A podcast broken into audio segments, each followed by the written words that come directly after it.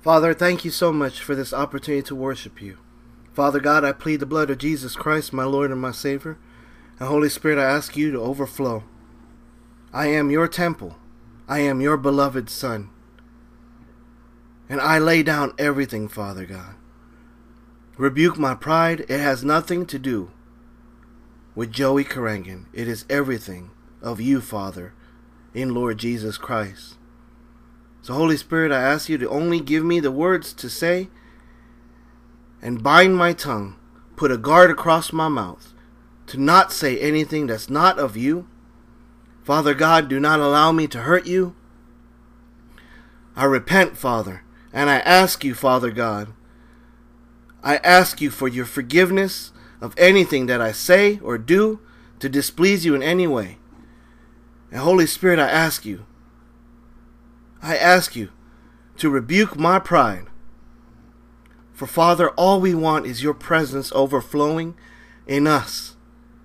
And all we want, Father God, is to speak your mighty word, Lord Jesus Christ, to speak your gospel, to show your gospel, to live your gospel for eternity, Father, in what you purchased on the cross. So, Holy Spirit, I ask you to flow mightily, have your way through us. We worship you and we just thank you, Father, in Jesus Christ's name. Amen. God loves you. Hallelujah. God is on your side. It's awesome to say that, knowing that you are completely submitted to God the Father in reverential fear. What I mean by that is there's many, many, many, many Christians that say that they follow Jesus. Amen. Or that they, you know, they, they, they, they do their duties as a Christian. And praise God, I am thankful because I am never one. Glory to God. I am never one to judge anyone in how they worship our Father through Lord Jesus Christ in Holy Spirit. I am never one to judge that. I am thankful that Lord Jesus Christ taught us, taught us, and God continues to through the discernment of Holy Spirit, through the fellowship that we have in Holy Spirit. I am so thankful that God taught us and continues to teach us and shows us through the examining of fruit to examine as far as the product of people's lives. Why is that so important? Well, the truth of everything is is our worship life, our oneness with God our Father.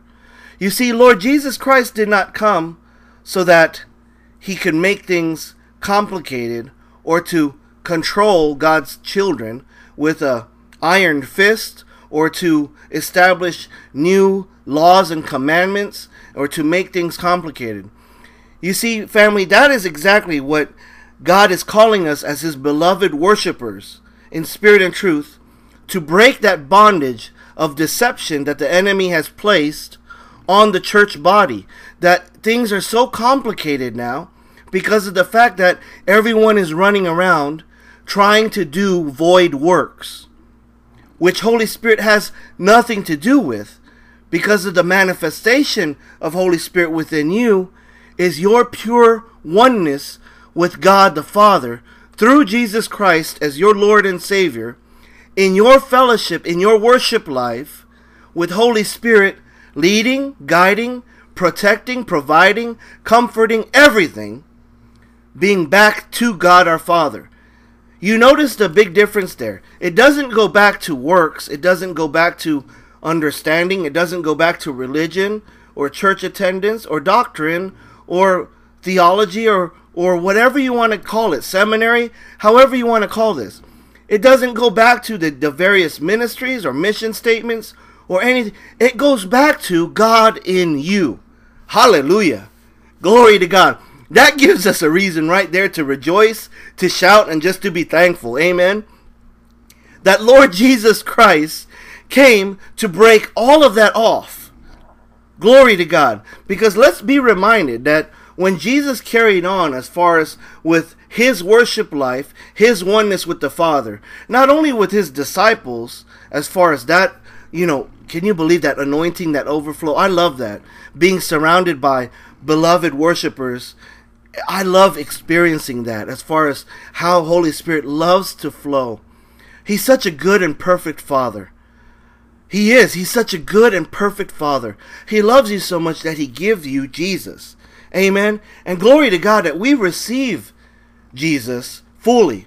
And I'm excited because it is through those revelations that Holy Spirit will give you that life changing moment where you know that you are no longer yourself living in this world and, well, I hope for the best and, well, you know what, I did good because I didn't cuss today or I did good because, you know, um, I didn't have a bad thought, which we know is pretty much impossible. I mean, let's keep this real, right? God even told us, listen, you fall short every day. But glory to God that despite that, that we have Jesus, amen? And, and we have Jesus, and God loves us so much that all He wants is your oneness in Him. All He wants is your worship life in what He always intended from the time, from the moment that He created Lucifer. Now, I know it got really deep really fast, and glory to God, Holy Spirit is our teacher. And, and I'm just so thankful because it's through Him that He will reveal to us and teach us. But could you imagine, as far as when God placed those jewels on, on Lucifer? And you could think about all the tabrets, right? And, and, and, and the instruments on Lucifer. That even just the very movement of Lucifer in heaven created music, created praise and worship.